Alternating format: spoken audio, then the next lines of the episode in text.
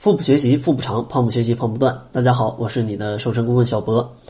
其实呢，大家都是非常羡慕这种苗条的身材啊，然后男士呢，可能都希望有一点肌肉啊，想要千方百计的成为当中的一员。但是呢，如果你的训练方法如果是出错的话，或者你的减肥方法出错的话，可能都没办法达到这样一个目的。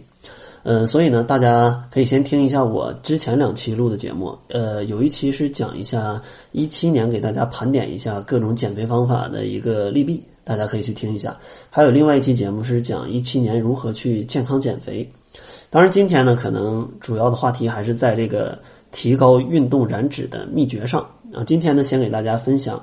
两个能帮助大家提高这种运动燃脂的小秘诀啊，然后明天再继续为大家分享另外两个。今天的两个小秘诀呢，第一个呢就是，呃，如果你想要提高运动它燃脂的一个效率，第一个要注意的就是运动要与这种要做这种交叉训练，啊，要做交叉训练。其实大部分喜欢运动的人都经历过这样的事情啊，刚刚开始做某项运动的时候啊，可能常常都会大汗淋漓，是吧？好久不运动了，然后产生的效果呢，其实也是比较立竿见影的。但是经过一段时间的坚持，身体逐渐适应了这种运动形式的时候，似乎呢也就没有开始时的那种立竿见影的效果了，对吧？所以说出现这种状况，它主要就是因为身体在经过一段时间的重复运动的时候，逐渐适应了这项运动啊。就像你总跑步，总跑步，身体已经记住了你这个跑步的模式，呃，当他记住了这个模式时候，消耗的热量就会。逐步减少，所以说，如果你遇到这种情况的时候，你应该调整一下你的运动思路，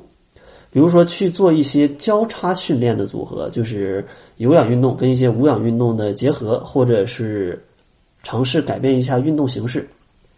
比如说在跑步呃之前来几组这个力量训练。对吧？各种的力量训练，像平板支撑啊，如果你在家的平板支撑，或者找两个水瓶子，就可以这样，呃，两手放在两腿的两侧，然后再抬起来，这样做几组，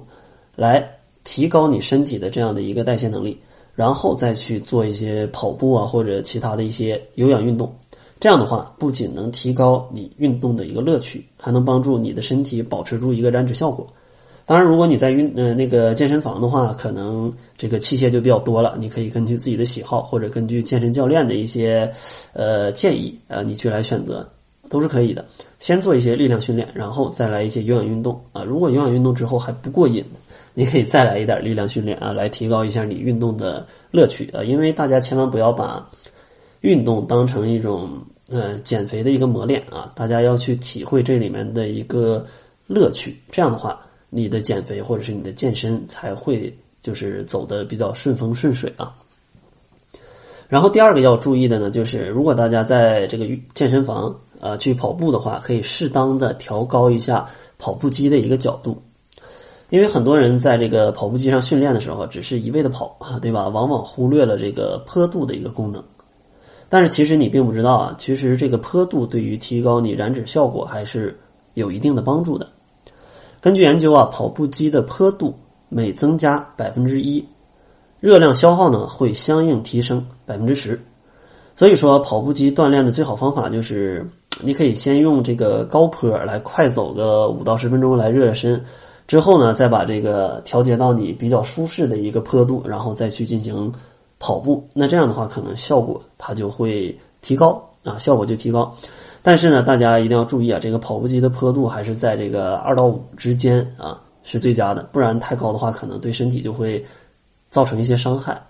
所以说啊，大家在运动的时候可以注意这两点：一是交叉训练，尝试改变一下运动的形式，或者增加一点力量训练；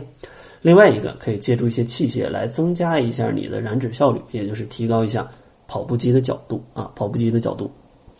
那好了，这就是本期节目的全部。最后呢，还是送给大家一份七日瘦身食谱。想要领取食谱的小伙伴，可以关注我们的公众号，搜索“小辉健康课堂”，灰是灰色的灰，然后就可以来领取了。